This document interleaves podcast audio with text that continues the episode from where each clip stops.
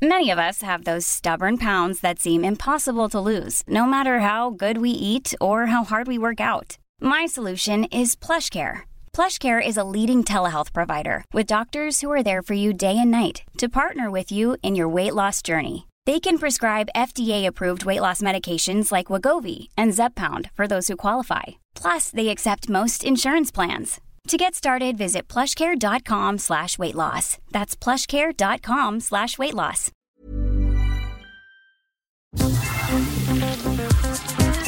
Eilmeldung.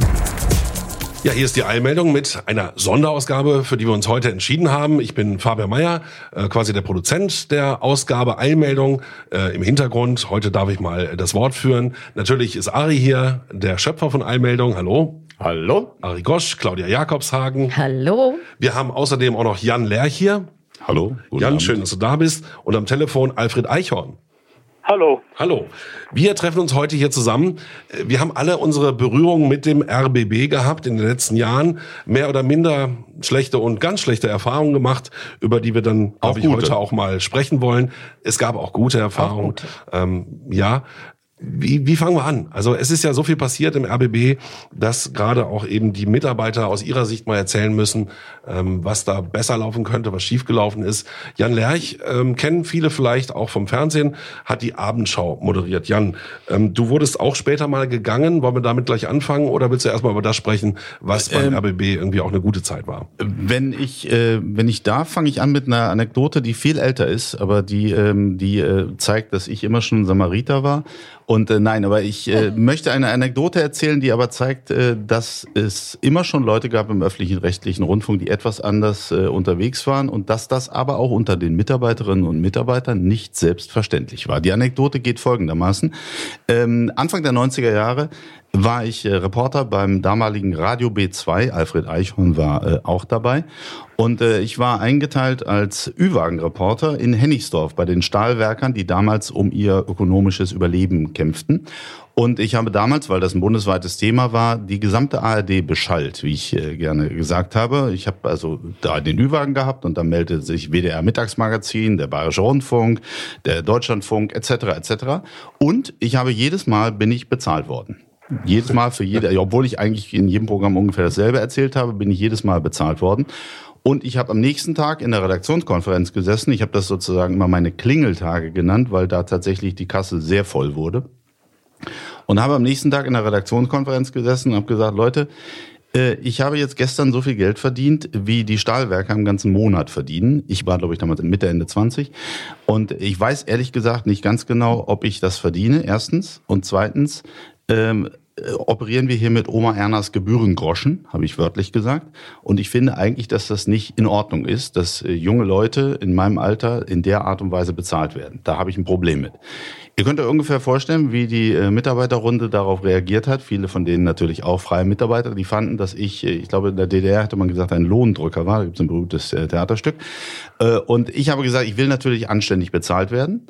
Aber ich finde, das, wie das hier läuft, ist sozusagen nicht in Ordnung. Das heißt, bei der Selbstbedienungsmentalität, um die es jetzt geht. Äh, ich habe damals zum Beispiel einen äh, Moderator, ähm, das war der erste Moderator, auf den ich äh, traf, jüngere Moderatoren damals auch im Radio, ähm, der heute noch dort moderiert.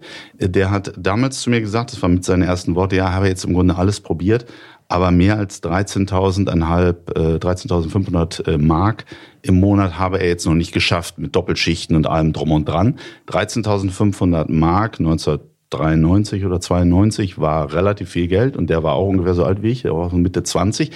Äh, das heißt, und da gab es etliche damals freie Moderatoren, Radiomoderatoren, die 20.000 Mark im Monat daraus geschleppt haben.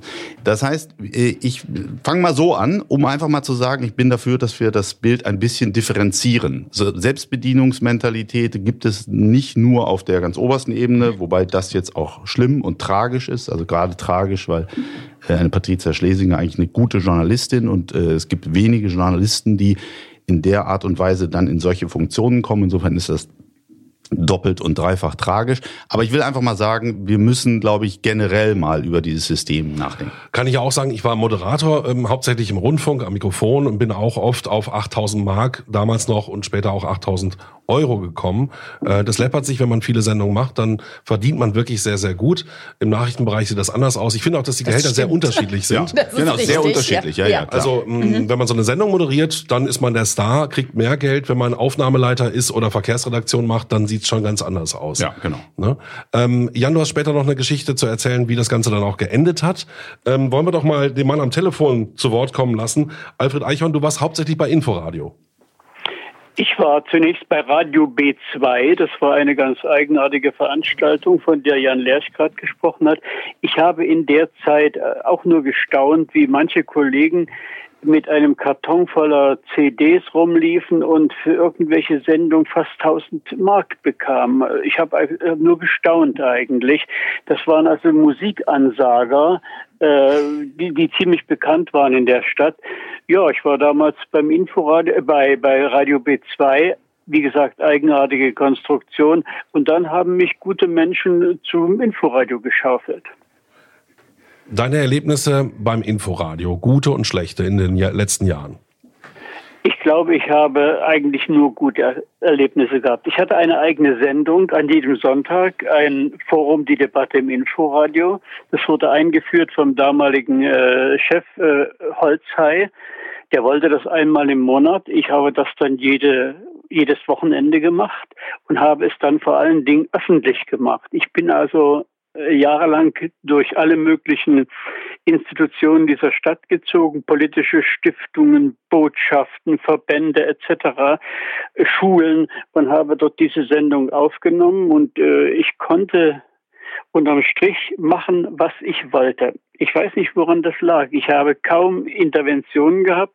Des Öfteren allerdings von Frau Reim. Die hat sich dann beim Chefredakteur beschwert, dass wieder keine Frauen in der Runde waren, aber das konnte ich verschmerzen. Es gab eine einzige ernsthafte äh, Kontroverse, die aber auch nicht bis an mich vorgedrungen ist. Der Gründer oder Bauherr des ARD Hauptstadtstudios, Herr Dolus, hatte sich beschwert, dass Eichhorn, also ich, alten DDR-Eliten das Wort gebe. Hm. Hm.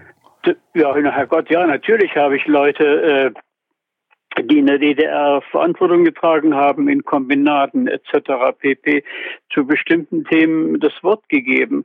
Und das wurde dann nebenbei gesagt von der Friedrich-Ebert-Stiftung, mit der ich diese Produktion gemeinsam gemacht habe, energisch zurückgewiesen. Aber es war für mich völlig folgenlos. Und einmal habe ich auch, bin ich auch einer einer Bitte, will ich sagen, Anweisung, einer Bitte gefolgt.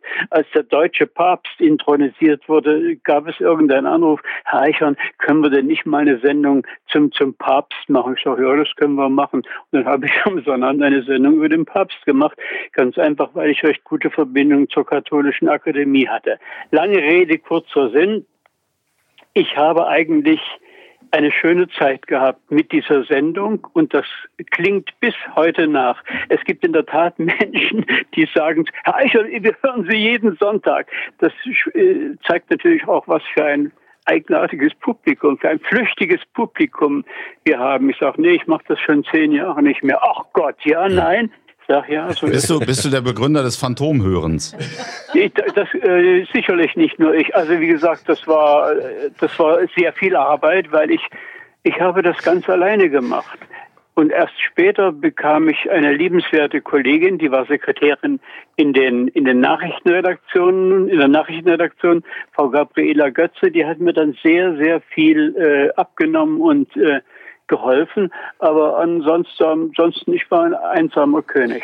Ja, ich möchte das äh, vielleicht noch unterstreichen, was, äh, was Alfred sagt, denn auch meine Erfahrung ist die, ähm, dass äh, ich ähm, habe ja viel moderiert im Radio und im, im Fernsehen und auch bei mir war es so, dass ich eigentlich eine Position hatte, in der ich machen konnte, was ich wollte, also moderieren konnte, was ich wollte. Ich habe, es gab auch Ereignisse äh, wie beispielsweise ähm, ähm, die Ermordung von Yitzhak Rabin, wo ich irgendwie einfach selbstständig nachts ins Studio gegangen bin und die ganze Nacht durchgesendet habe, hat niemand gefragt, was ich da mache, äh, sondern ich habe einfach gesendet, äh, aber auch an, an äh, sonst an vielen Punkten. Es gab ganz hier und da gab es mal, gab dann mal irgendeinen Redaktionsleiter, der ankam und sagte, ja, da kommt jetzt der Innenminister Schönbohm und äh, die und die Fragen stellen wir ja besser nicht. Und dann habe ich gesagt, doch, natürlich genau die Fragen stellen wir. Und dann war er sauer und dann passierte das aber auch. Ich habe einmal, und das ist vielleicht eine Anekdote, die äh, keiner äh, kennt, ich habe aber dann doch einmal gemerkt, dass es Grenzen gab. Da sollte ich äh, Moderator äh, einer, einer Fernsehsendung, der, der Spätabendschau äh, werden. Und äh, es war alles klar, es war der Redaktion verkündet, dass ich der Nachfolger bin und diejenige, die da vorher moderiert hatte, war informiert, dass sie nicht mehr moderiert. Das Honorar war verhandelt und vier Tage vor der ersten Sendung äh, kriegte ich auf einmal einen Anruf, äh, Jajan, äh, wir müssen dir sagen, es geht doch nicht. Der Intendant hat ein Veto eingelegt. Und ich so, hübs, was ist denn das? Und äh, weil ich immer schon ein bisschen dreister unterwegs war, habe ich dann, äh, also ich will es nicht so lang machen, aber ich habe dann sozusagen im Intendantenbüro angerufen, Günther von Lejewski damals noch, also nicht Schettle, sondern davor noch, und äh, habe gesagt, ich hätte gerne einen Termin beim Intendanten was ein bisschen dreist war, so ein kleiner Moderator will einen Termin beim Intendanten, aber hab, und äh, dann kriegte ich äh, keinen, aber ein paar Tage später rief In dem Fall Rosenbauer noch? Nee, nee, äh, von Dojewski. Ach so, Günther von Dojewski, okay. äh, Senderfreies Berlin. Okay. Und ähm, dann äh, äh, kriegte ich ein paar Tage später einen Anruf der Sekretärin, ja, der Intendant habe jetzt Zeit am Telefon für mich. Dann haben wir telefoniert miteinander. Und dann hat er mir tatsächlich vorgeworfen, ich sei ein tendenziös politisch, meinte er das. Er war sehr rechts, der hat früher mal Report München moderiert, der war sozusagen äh, sehr, sehr rechter politischer Journalist gewesen. Er warf mir aber vor, dass ich äh, links tendenziös äh, moderiert habe. Und nach dem Motto, ich kann das im Radio bei Ihnen noch verknusen, da verspielt sich das mit anderen, die dann auch noch anders moderieren. Aber äh, wenn Sie jetzt ins Fernsehen kommen und so eine wichtige Sendung moderieren, dann finde ich das nicht in Ordnung. Und äh, hat mir also dann Beispiele gesagt, wo ich tendenziös moderiert hätte und das wolle er sozusagen. Da hat er mich sozusagen richtig politisch, also ich hab, wollte gerade Alfred unterstützen, nachdem ich habe tatsächlich immer machen können, was ich wollte, aber es ist dann doch wahrgenommen worden von dem einen oder anderen und dem einen oder anderen hat es nicht gefallen. Und wenn man dann auf eine bestimmte Wichtigkeitsebene kommt, dann kann es einem doch mal zum äh, Verhängnis werden. Und er hat aber dann den besten Satz, den ich je im öffentlich-rechtlichen Rundfunk äh, gehört habe, am Schluss des Gesprächs gesagt, aber junger Mann, lassen Sie sich äh, von einem erfahrenen Kollegen sagen, niemand ist ein Leben lang geächtet. Sprich, Junge, gib dir mehr Mühe, mach das besser, dann können wir in ein paar Jahren nochmal neu reden. Und ich bin dann doch Moderator geworden, aber äh, die Verkündung, dass ich Fernsehmoderator wurde, die haben, äh, da habe ich erst habe ich wollte mich für eine andere Sendung zwei Jahre später oder so, dann habe ich gesagt, ja lass das doch, der ist doch immer noch da, der will mich da nicht. Und dann haben sie gesagt, doch, doch, doch, diesmal klappt es. Dann haben sie aber so viel Angst gehabt, dass er nochmal intervenieren würde, dass sie gewartet haben, bis er in seinen finalen Urlaub vor der Pension ging und am Tag nach seinem letzten Arbeitstag haben sie dann verkündet, dass ich, dass ich Moderator werde. Okay. Ähm, bei Geächtet muss ich kurz einsteigen. Bei mir war es so, ich war zehn Jahre bei Fritz, davor war ich bei äh, Rockradio B und DT64, davor bei Radio 100. Aber zehn Jahre war ich bei Fritz am Stück und äh, dann wurde ich nach zehn Jahren gekündigt. Das, der Grund war, äh, man wird gekündigt, wenn man zehn Jahre ähm, mehr beschäftigt war als zehn Tage. Das war bei mir der Fall. Und sie mussten mich kündigen, weil sie mir sonst einen festen äh, Arbeitsvertrag hätten geben müssen. Und in dieser Welle wurden gleich mehrere Leute gekündigt. Ähm, ich glaube, wir waren zehn Personen, Moderatoren, die ähm, bei Fritz alle der Reihe nach rausgeflogen sind. Und ich habe natürlich dann damals gesagt, ja, wenn Sie jetzt schon genau das Thema anspielen, dann klage ich auch und habe dann gegen den RBB geklagt. Wir haben uns dann in der irgendwie geeinigt, äh, nicht so, dass man sagt, es ist schön. Und dann war ich nämlich auf der schwarzen Liste. Ich durfte nie wieder beim RBB arbeiten und das ist, glaube ich, bis heute so, wenn du dich mit denen einmal angelegt hast, dann bist du auf der schwarzen Liste und davon gehe ich mal ganz fest aus, dass es sowas gibt. Ari, wie ist es bei dir gewesen?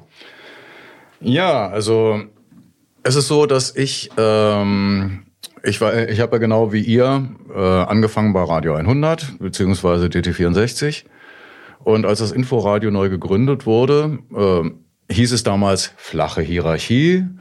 Ne, also, äh, und wir wurden als Mitarbeitende extra aufgefordert, auch Kritik zu äußern und so weiter und so fort. Realität war natürlich dann, sobald du Kritik geäußert hast, äh, hast du Probleme bekommen. Äh, in meinem Fall war es halt so, dass ich äh, nach einem Jahr Inforadio, dann äh, nach zwei Jahren Inforadio dann irgendwie mal nachgefragt habe, was ist denn das eigentlich die Kriterien für Nachrichten schreiben? Ähnlich wie Oliver Rehlinger, der einfach gefragt hat, wie sind die Kriterien für Moderation? Schon war er Moderator und schon war ich auch Nachrichtenredakteur.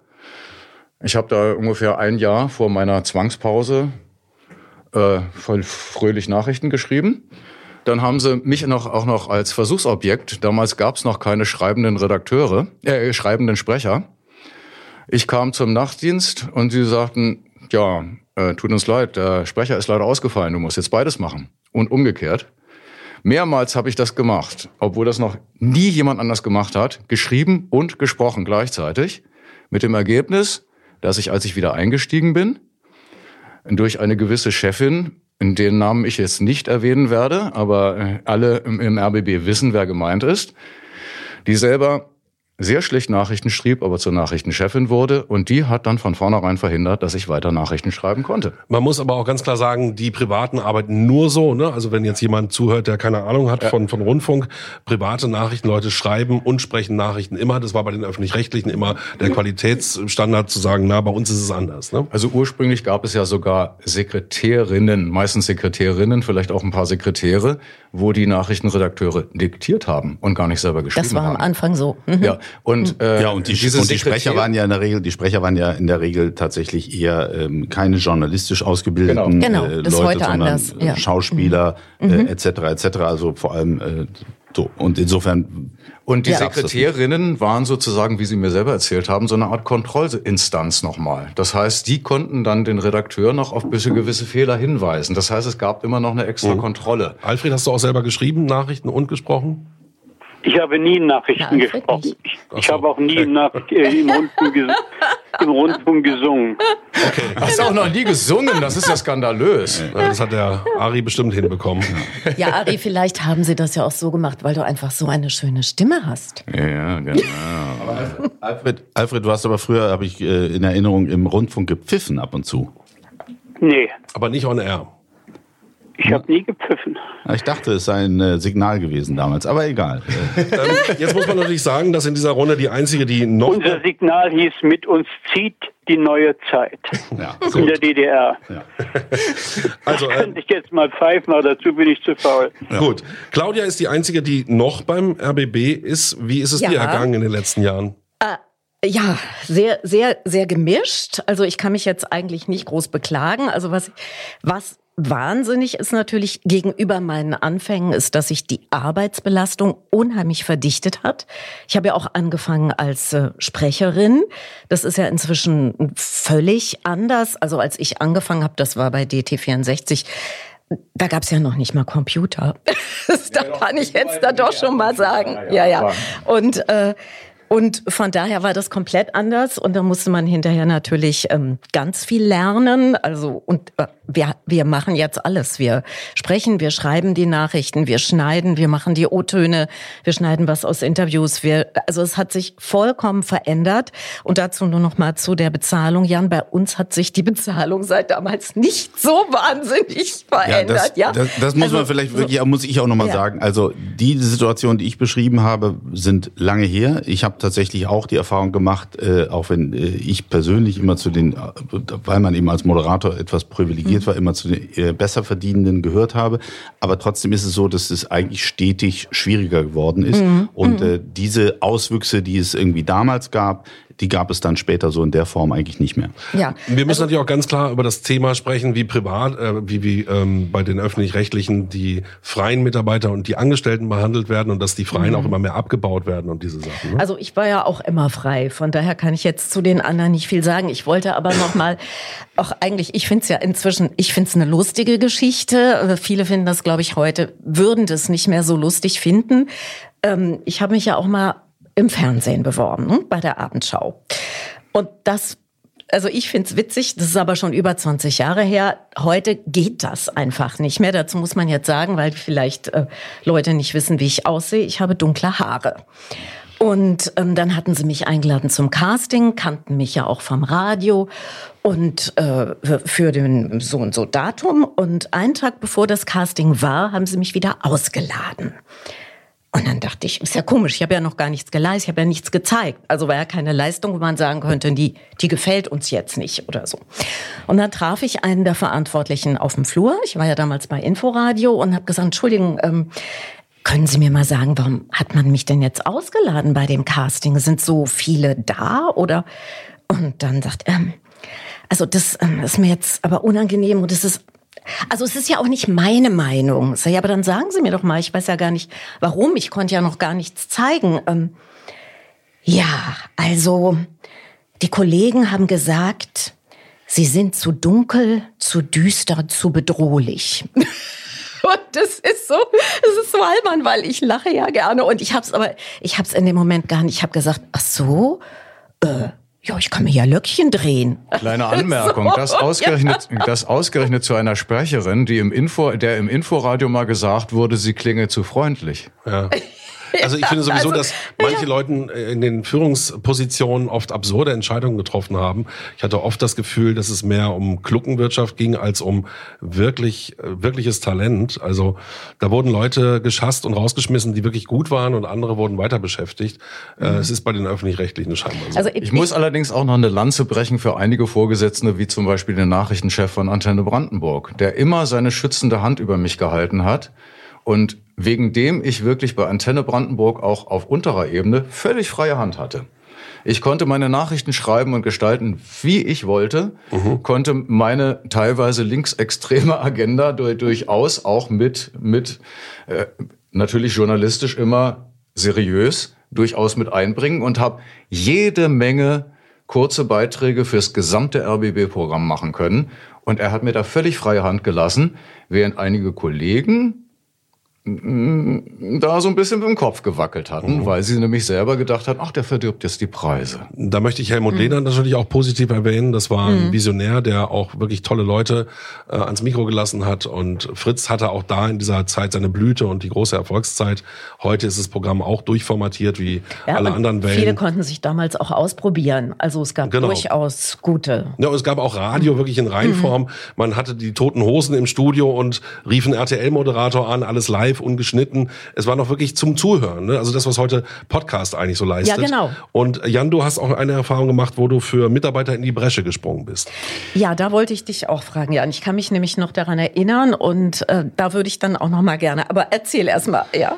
Naja, also ich, äh, es war so, dass äh, ähm, wir damals die Vereinigung hatten von Senderfreies Berlin, Ostdeutscher Rundfunk Brandenburg zum RBB und äh, es in dem Zusammenhang äh, eigentlich Zusagen der äh, neuen Geschäftsführung unter damals der Intendantin Reim gab, äh, dass äh, die Situation mit den freien Mitarbeitern, die tatsächlich, wenn man da objektiv drauf guckte, rechtlich problematisch war dass diese Situation, wo es eben dann beispielsweise solche Klageversuche und so weiter mhm. in, in äh, Massen, wie du sie vorhin erwähnt hast, Fabian, in Massen hätte geben können. Insofern war das problematisch, aber es hieß so, wir wollen eigentlich jetzt, äh, das hat ja hier so eine Art Wildwuchs gegeben bei SFB äh, vor allem, aber auch beim ORW und das wollen wir jetzt ein bisschen regulieren. Und äh, dann war eigentlich immer klar, okay, es wird in die Zukunft hinein reguliert, aber plötzlich, da hatten wahrscheinlich einige Rechtsanwälte ähm, der äh, Intendantin gesagt, äh, das geht so alles nicht. Und dann hieß es, alle, und zwar wirklich alle freien Mitarbeiter müssen in eine Zwangspause und nach einem halben Jahr, wenn sie arbeitsrechtlich unbeschriebene weiße Blätter sind, dann werden sie ähm, sozusagen ausgesucht und teilweise wieder zurückgeholt werden. Das war eine Situation, äh, die äh, viele natürlich schockiert hat, mit der auch viele äh, Festangestellte, Abteilungsleiter etc. völlig unglücklich waren, weil sie gar nicht wussten, wie sie damit umgehen können sollten. Und wir Moderatoren, ich war damals unter anderem eben Abenteuermoderator, wir hatten eine Sonderregelung, die betraf das nicht, aber es gab dann natürlich äh, einige, die gesagt haben, oh, was können wir machen und so weiter und so fort.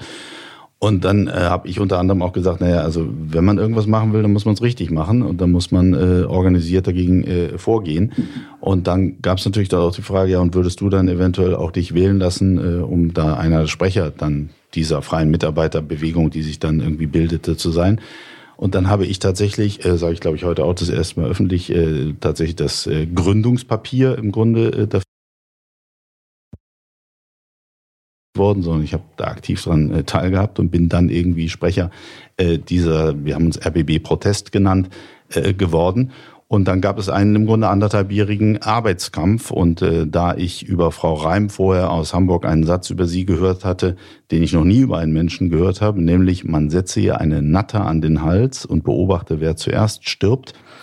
Äh, da, wo, insofern wusste ich von Anfang an, das wird jetzt kein äh, Spaziergang, sondern das wird eine harte Auseinandersetzung. Ähm, die ist dann aber aus verschiedenen Gründen sozusagen äh, auch äh, relativ ja, hart geführt worden, aber auch teilweise ein bisschen äh, dumm ge äh, geführt worden, vor allem von der Geschäftsleitung. Die Geschäftsleitung hat irgendwie gedacht, wenn sie auch nur einen Millimeter nachgeben, dann werden sie irgendwie äh, sofort vom Hof gejagt und so weiter und so fort. Das war alles, kann man dann wahrscheinlich noch küchenpsychologisch erklären, keine Ahnung. Aber auf alle Fälle war es so, äh, dass nach äh, anderthalb Jahren hartem Arbeitskampf, um es kurz zu machen, und wir dann, weil ein Mitarbeiter, Jürgen Schäfer, damals schon gekündigt worden war, mussten wir die Situation mhm. etwas etwas verschärfen noch vom Protest her. Das war bewusst eskaliert. Und äh, dann hieß es irgendwie, hat mir nachher der Fernsehdirektor gesagt, ja, wir waren tatsächlich in Panik. Die Geschäftsleitung war komplett isoliert, waren vielleicht noch 20 Leute auf Seiten der Geschäftsleitung, alle anderen waren eher auf unserer Seite. Und äh, dann haben sie, ähm, dann hieß es, okay, das Einzige, was wir jetzt noch machen können, ist äh, zu versuchen, Angst zu verbreiten, indem wir den Kopf abschlagen. Das war dann meiner. Und äh, und äh, das ist dann eigentlich äh, fast schief gegangen, aber sie haben sehr, sehr viel Glück gehabt und am Ende, äh, also das Ziel war immer, mein Ziel war immer, äh, dass es irgendwie einen vernünftigen politischen Kompromiss gibt. Den hat es am Ende auch gegeben. Das haben, glaube ich, eine ganze Menge Leute, weil es mhm. diese diese Zwangspause für alle dann so nicht gegeben hat, sondern sie hat es dann nach und nach Später. gegeben, vereinzelt. Ja, aber auch es gab sie nie als alle fliegen raus und werden dann ein halbes Jahr später teilweise wieder zurückgeholt, sondern es gab dann so ein, so ein abgestuftes äh, Verfahren. Insofern haben sehr, sehr viele Leute, glaube ich, dadurch ihren Job de facto behalten. Es war eine wesentlich äh, softere Regelung. Äh, aber meiner war dann weg. Aber ich wir müssen noch mal was ganz Wichtiges was ansprechen. Bitte, also hier geht es ja darum, dass ein, ein Arbeitgeber Leute in die Arbeitslosigkeit mhm. schickt mit der Prämisse, ein halbes Jahr dort zu bleiben, damit sie dann wieder neu angestellt werden. Das heißt, äh, diese öffentlich-rechtlichen äh, geben Leute in die Arbeitslosigkeit und die liegen wieder der Arbeitsagentur auf der Tasche. Diese Vorgehensweise muss beendet werden. Ich finde, das ist eines der größten äh, Probleme, die der öffentlich-rechtliche Rundfunk hat. Das ist vergleichbar ja mit dem Skandal, mehr. wie sie teilweise mit Lehrern umgehen. Dass die vor den Sommerferien entlassen werden und nach den Sommerferien wieder eingestellt. Das ist skandalös. Ja, das ja. stimmt, aber das ist kein halbes Jahr. Aber das gibt's ja jetzt auch nicht mehr. Aber ich, da hast du mir was erzählt, Jan, damals. Das war, das hat mich, ich habe das irgendwie nicht vergessen. Da hat deine kleine Tochter zu dir gesagt: Papi, siehst du, du setzt dich für andere ein, damit sie ihre Arbeit behalten, und jetzt hast du selber keine mehr. Ja, sie hatte ja. genau hat sie gesagt: Mann, bist du bescheuert. Ja, neun. Genau wollte ich jetzt nicht Mann, so bist du bescheuert. Setz dich, weil sie war, sie war natürlich, sie war im RBB mehr oder weniger zu Hause, ist da viel durch die Studios gelaufen und für sie war das äh, natürlich äh, schon äh, ein Problem. Aber Fabian, ich würde sagen, man muss sogar noch weitergehen, äh, was diese, was diese Geschichte angeht, denn auch der Einsatz der freien Mitarbeiter. Also ich war, ich war zeitweilig festangestellt, ich war aber die meiste Zeit freier Mitarbeiter, aber ich war teilweise auch festangestellter Mitarbeiter des öffentlich-rechtlichen Rundfunks. Ich habe aber als freier Mitarbeiter, zum Beispiel war ich eben nicht nur Moderator, sondern ich war beispielsweise auch Chef vom Dienst bei Inforadio. Das heißt, ich habe die Redaktionsschicht geleitet. Als freier Mitarbeiter habe ich etliche Festangestellten gesagt, was sie zu tun und zu lassen hatten, da ich immer ein relativ äh, energischer äh, Chef vom ja. Dienst war. Absurd. So. Ja. Das heißt, wenn man ehrlich ist, und das gehört für mich zu den, äh, zu den tatsächlichen Dingen, die dringend mal reformiert gehören, äh, leistet sich der öffentlich-rechtliche Rundfunk seit langem einen grauen Stellenmarkt mit diesen ganzen freien Mitarbeitern, von denen viele de facto mhm. keine freien Mitarbeiter sind, sondern sie sind alles an so. Und das jeder, jeder andere Arbeitgeber, wenn es auch ein, auch ein privater Rundfunkveranstalter, könnte sich das niemals leisten. Die öffentlich-rechtlichen nehmen sich da etwas heraus, was absolut nicht in Ordnung ist und das dann teilweise Leute ganz offen gesagt haben, zu dieser Zwangspause nach dem Motto, ja, da kannst du dann zum Arbeitsamt gehen, das ist doch cool, du kannst dich auf faule Haut legen, wirst vom Staat. So, das ist dann auch noch eine Ausnutzung der Sozialkassen, das kommt nochmal on top. Das meine ich, also es äh, geht gar ja, nicht. Ja, das geht gar nicht, aber auch das andere geht nicht. Es geht auch nicht, dass, dass ein öffentlich-rechtlicher Rundfunk nicht wie jede andere Redaktion äh, normale Redakteure hat äh, und dann gibt es freie Mitarbeiter, die echte freie Mitarbeiter sind, die schreiben einmal in der Woche einen Artikel oder so etwas. Äh, das ist die normale Konstruktion und dass der öffentlich-rechtliche Rundfunk übrigens weil er es mit seiner eigenen Personalwirtschaft nicht hinbekommen hat, weil die Pensionslasten damals schon ins Unermessliche stiegen, haben sie gesagt, oh Gott, oh Gott, dann haben sie, auch um den Rundfunkräten zu gefallen, haben sie ihre effektiven Stellen abgebaut und haben freie Mitarbeiter immer mehr aufgebaut. Deswegen mhm. haben die teilweise auch so viel bekommen. Die waren mal die Könige, die freien Mitarbeiter. Und so weiter. Das ist eine komplizierte Geschichte, aber auf alle Fälle handelt es sich um einen grauen Stellenmarkt und das geht nicht, dass ein öffentlich-rechtlicher Rundfunk einen grauen Stellenmarkt Und wenn wir darüber sprechen, dann muss das jetzt eben auch passieren, Ari. Also ähm, das mit, der, mit dem halben Jahr Zwangspause war natürlich auch nur theoretisch, weil in meinem speziellen Fall war es dann nämlich so, dass ich nach, nach einem halben Jahr wieder ankam und sie meinten, nö, wir haben eigentlich gar keinen Bedarf für dich. Und es dauerte dann noch ein Jahr, bis ich dann bei dem damaligen äh, stellvertretenden Chef, nee, dem damaligen Chefredakteur, zu Kreuze kroch, ein Jahr später. Und er dann meinte, naja, großzügig, ja, wir können dir ja mal ein paar Schichten geben. Und da war ich dann wieder drin. Aber das war so, also Sie konnten dir, Sie haben gesagt, Sie dürfen keine Garantie geben, dass Sie dich in einem halben Jahr wieder nehmen. Das durften Sie nicht. Und das war eben auch die Gefahr, dass, äh, dass du dann ne, da ja, raus warst. Eben. Und das ist nicht nur mir so gegangen, also sind mehrere KollegInnen oder so sind nie wieder reingekommen. Alfred, okay, aber warst du ähm, festangestellt in deiner Laufbahn? Ich habe natürlich nicht. Ich habe doch, ja, ich komme gleich darauf. Ich habe äh, viele Briefe hier in, in meiner Mappe vorsorgliche Kündigung. Die kamen alle halben Jahre. Wir kündigen sie äh, vorsorglich. Äh, das war, damit dieser Effekt nicht eintritt, der jetzt gerade ausführlich beschrieben worden ist. Und das war für mich immer, äh, ich hatte ständig Angst. Was ist denn hier los und so. Die habe ich alle hier noch liegen. Die waren, äh, und dann bin ich mal zu Herrn Holzei gegangen. Da sagte Holzei, na ja, Herr Eicher, machen Sie sich mal keine Sorgen. Wir, wir schaffen das schon gewissermaßen, Sie anzustellen, Sie richtig anzustellen. Naja, das hat dann so zwei, drei Jahre gedauert und dann kriegte ich einen Anruf im Gegensatz zu Jan Lerch aus der Intendanz. Und da bat mich der Intendant Herr Schettle, Horst Schettle, zu einem Gespräch. Herr Schettle war mir schon aufgefallen, dass er ein, zweimal in, im Pavillon des Inforadios saß und sich die Abläufe angeguckt hat. Und einmal war er auch in einer meiner öffentlichen Veranstaltungen im Hilton Hotel. Thema habe ich vergessen. Jedenfalls Schettle lud mich ein in jenes Zimmer, das jetzt so oft beschrieben wurde. Da war noch keine selbst äh, gießende Blumenwand drin, höchstens ein Gummibaum. Und wir haben, äh, wir sind etwa gleichaltrig. Er ist, glaube ich, ein, zwei Jahre älter als ich.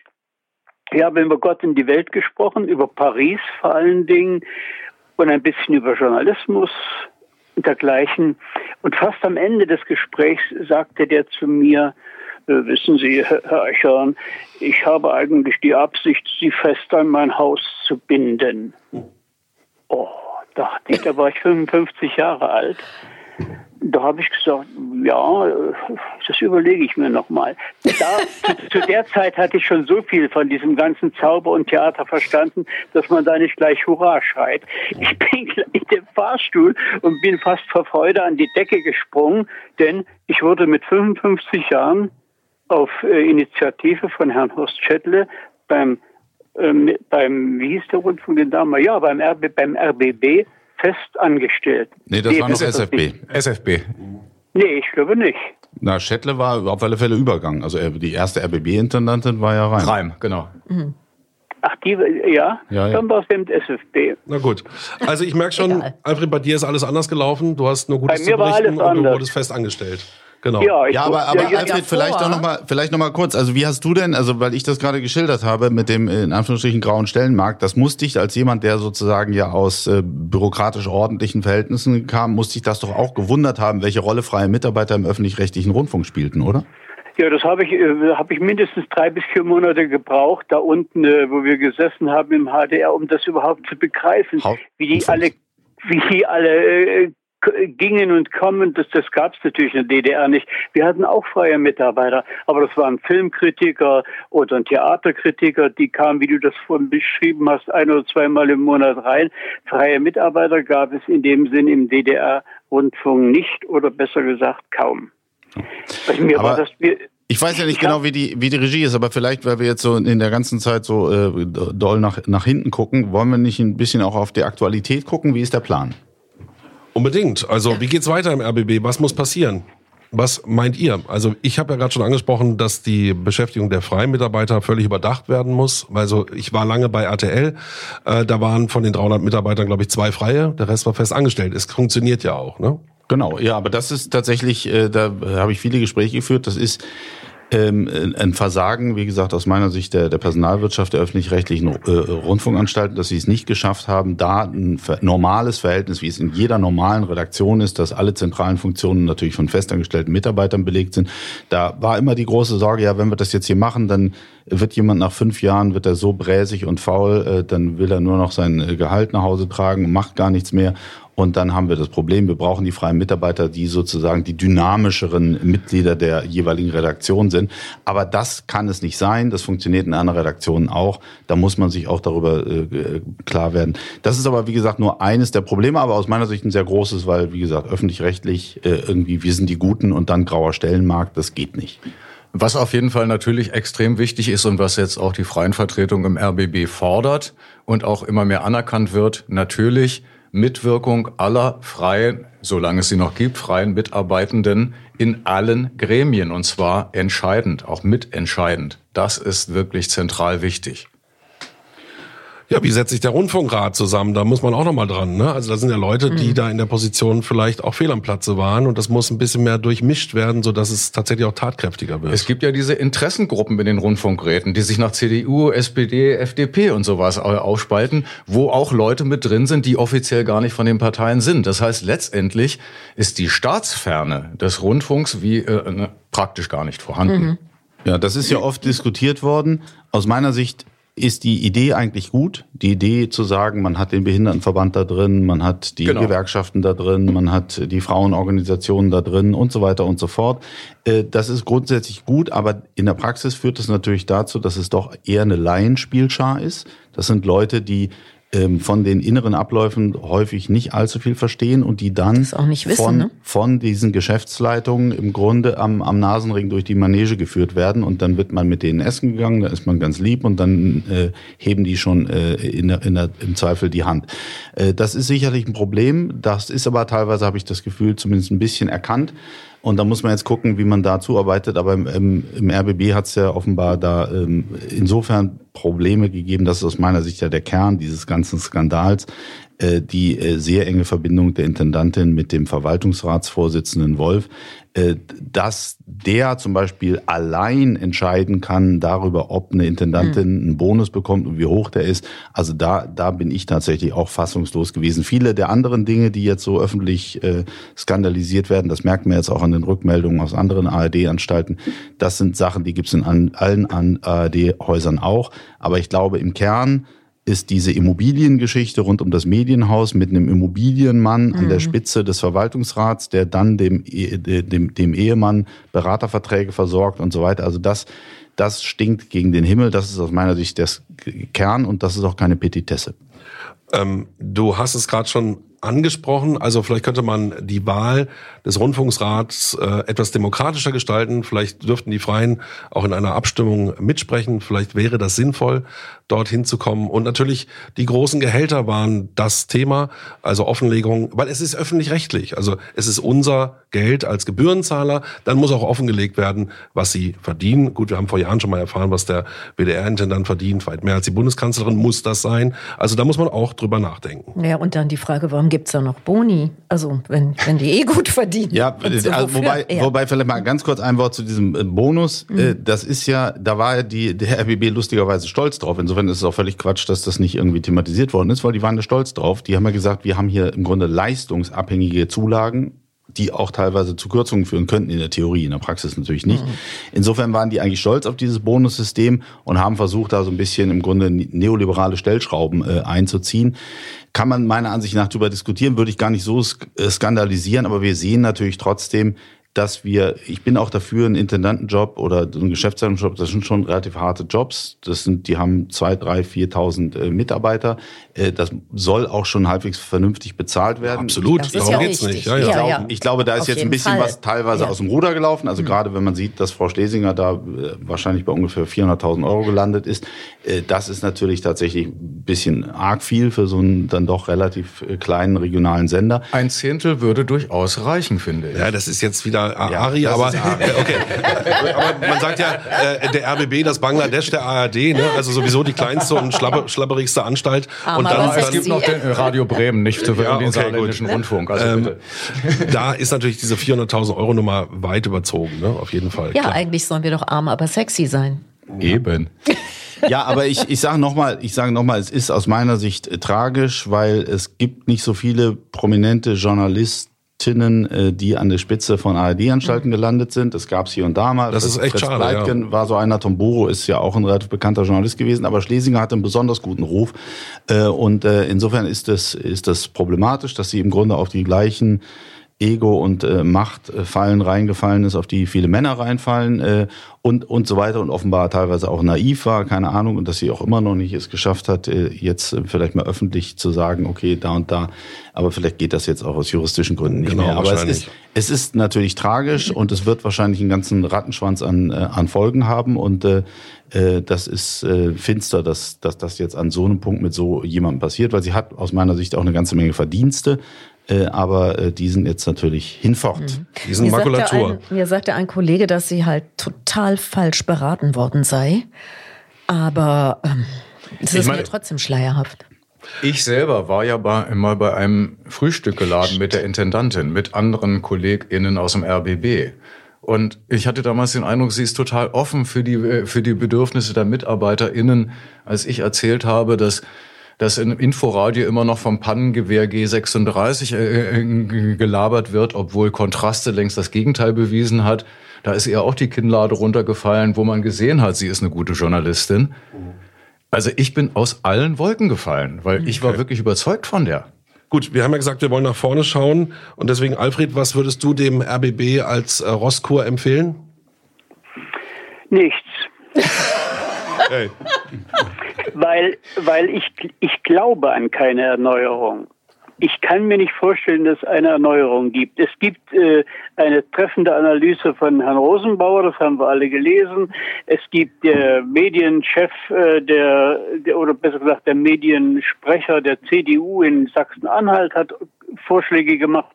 Aber ich glaube, das System ist so verhärtet, äh, dass es, äh, dass es zu keiner Änderung kommt. Frau Schesinger wird Prozesse führen, einige oder einen, einige sogar gewinnen, vermute ich.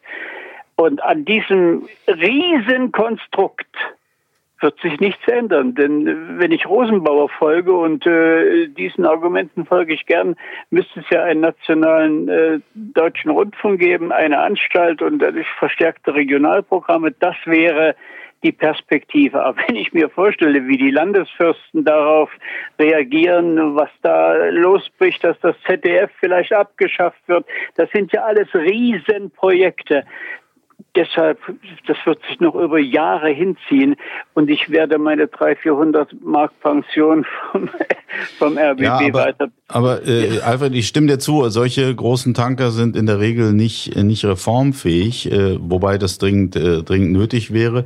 Und äh, jetzt besteht die Gefahr, dass irgendwie hier und da äh, Gelder äh, dem öffentlich-rechtlichen Rundfunk weggenommen werden und das dann dazu führt, dass die modernen, die neuen, die, die in die Zukunft gerichteten Projekte wahrscheinlich dann nicht so realisiert werden können und dann implodiert irgendwann der, der öffentlich-rechtliche Rundfunk, wie er es im Grunde im Fernsehbereich jetzt schon tut. Also wir zahlen ja. alle wir zahlen alle Rundfunkgebühren, auch äh, meine 27-jährige Tochter äh, etc., die müssen alle Rundfunkgebühren zahlen. De facto wird aber das Fernsehprogramm der öffentlich-rechtlichen im Grunde von Leuten unter 60 einfach nicht geschaut. Und ja. äh, das ist, oder nur sehr wenig, deswegen ist der Schnitt äh, beim dritten Programm ist ja 64, 65 Jahre Schnitt. Da muss man sich mal vorstellen, wie viele über 80-Jährige damit gucken, da gucken müssen, damit das überhaupt zu so einem Schnitt kommt. Aber da, das heißt, ähm, Im Grunde haben, ist jetzt eigentlich schon eine existenzielle Krise des öffentlich-rechtlichen Rundfunks, vor allem im Fernsehbereich. Im Rundfunkbereich ist es noch etwas besser, aber im Fernsehbereich ist es, äh, ist die voll da und äh, es gibt eigentlich keine Kraft, äh, das zu, zu reformieren.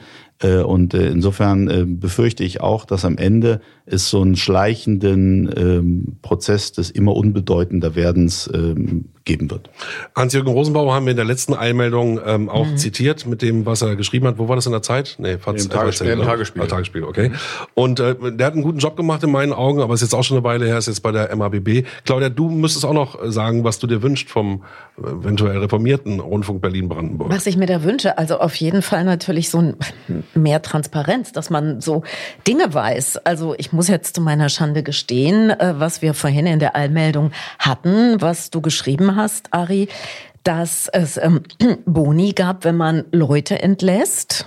und kürzt. Das habe ich nicht gewusst. Und das finde ich auch ganz schrecklich. Da kriegt jemand Geld dafür, dass jemand anders gehen muss, weil ihm da eine, was einfällt.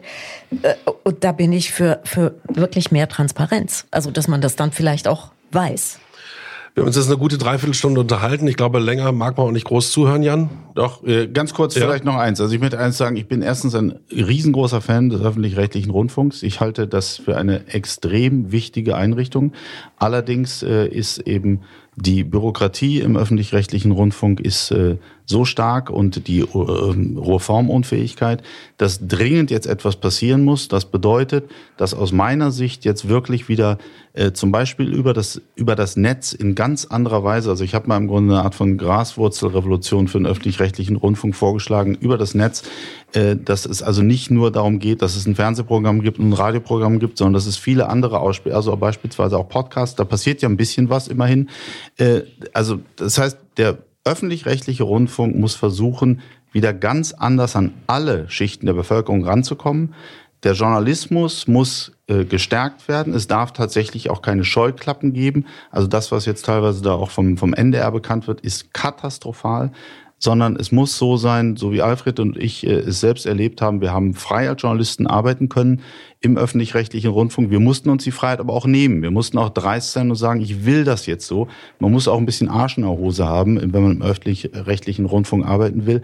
Und ich denke, dann gibt es immer noch eine Chance. Aber wenn jetzt irgendjemand noch nicht verstanden hat, dass die Lage ernst ist und dass jetzt einfach vor allem es darum geht, mit Top-Journalismus, was ja immerhin die Kollegen äh, machen, indem sie jetzt versuchen, da ein bisschen den Skandal im eigenen Haus aufzuklären. Mhm. Wenn man jetzt mit Top-Journalismus äh, nicht versucht zu punkten, dann ist äh, niemandem mehr zu helfen. Das unterstreiche ich. Ich möchte ganz kurz sagen, in den USA gibt es keinen öffentlich-rechtlichen Rundfunk, da gibt es nur Privatsender. Äh, und da wissen Public, wir, wie es... Public National. Gut, es ja. gibt auch College Radios ja. und sowas, aber das ist ein großer Unterschied. Und dann kann man sich auch mal die Struktur der Gesellschaft angucken und das Bildungsniveau. Und ich glaube, dass äh, ich will auch meine Lanze ins Feuer legen für den öffentlich-rechtlichen. Er muss bestehen, aber aber er braucht wirklich äh, Reformation. Und Ari und Claudia noch ein paar Worten, genauso ja. wie, wie Alfred. Und zur Einordnung, der gesamtgesellschaftlichen Einordnung des Ganzen bin ich der Berliner Morgenpost dankbar, die den SPD-Vertreter im Abgeordnetenhaus Jörg Ströter zitiert hat mit den Worten, und damit meinte er alle Berliner Eigenbetriebe, ein Stück RBB ist überall. Genau, was ich dir da vorhin erzählt habe. Aber ich wollte zum Schluss vielleicht, ich bin auch für den öffentlich-rechtlichen Rundfunk und ich bin eigentlich so dafür, dass es auch nicht so, ähm, dass, dass wir wieder mehr, ihr habt ja alle vorhin gesagt, ah, was man alles machen konnte früher und das war so toll und äh, dass man da auch wieder ein bisschen hin zurückkommt, dass es nicht alles so, so, so eng ist in den Sendungen. Und da wollte ich eine ganz kleine Begebenheit erzählen, was, was mir mal passiert ist. Wir standen früher alle in einem Studio, auch mit der Moderation. Die Nachrichten waren nicht so abgekoppelt. Und neben mir stand ähm, Schlingensief. Und Schlingensief sagte zu mir, äh, ach was, du machst jetzt die Nachrichten? Äh, ja, pass mal auf, dann machst du einen Satz und dann sagst du was dazu. Ich sag, äh, nee, das, also, entschuldige, das geht nicht. Ich muss die Nachrichten lesen. Und dann sagte ich, aber du kannst was dazu sagen. Ich darf es nicht. Ich bin hier für die Nachrichten, aber du sagst was. Und dann habe ich immer zwei Sätze gemacht und Schlingensief hat die kommentiert. Das war super. Und am Ende hat er mich dazu gebracht, dass ich mit ihm ich glaube, die letzten zwei Zeilen gesungen habe. Super. Ja. Das ich glaube, toll. darauf können wir uns einigen. Mehr, mehr Christoph Schlingensief ja, im öffentlich-rechtlichen Rundfunk. Jawohl, ja, genau. Dann wüssten wir wieder alle, warum wir das machen. Ja, das, äh, das letzte Wort kriegt noch Alfred. Schlingensief ist tot. Das stimmt. Gut, okay. Das war Alfred Beim Kopf Eichhorn. lebt er weiter. Trocken auf den Punkt gebracht. Ich bedanke mich bei Alfred Eichhorn. Schönen Tag dir. Danke ja. für eure Mühe. Bis zur nächsten Runde. Und Claudia, Tschüss. danke, dass du da warst. Gerne. Ari äh, in Allmeldungen und Jan Lerch heute hier im Studio. Vielleicht können wir das zur gegebener Zeit nochmal nachholen. Alles klar, danke. Danke. Tschüss. Tschüss. Tschüss.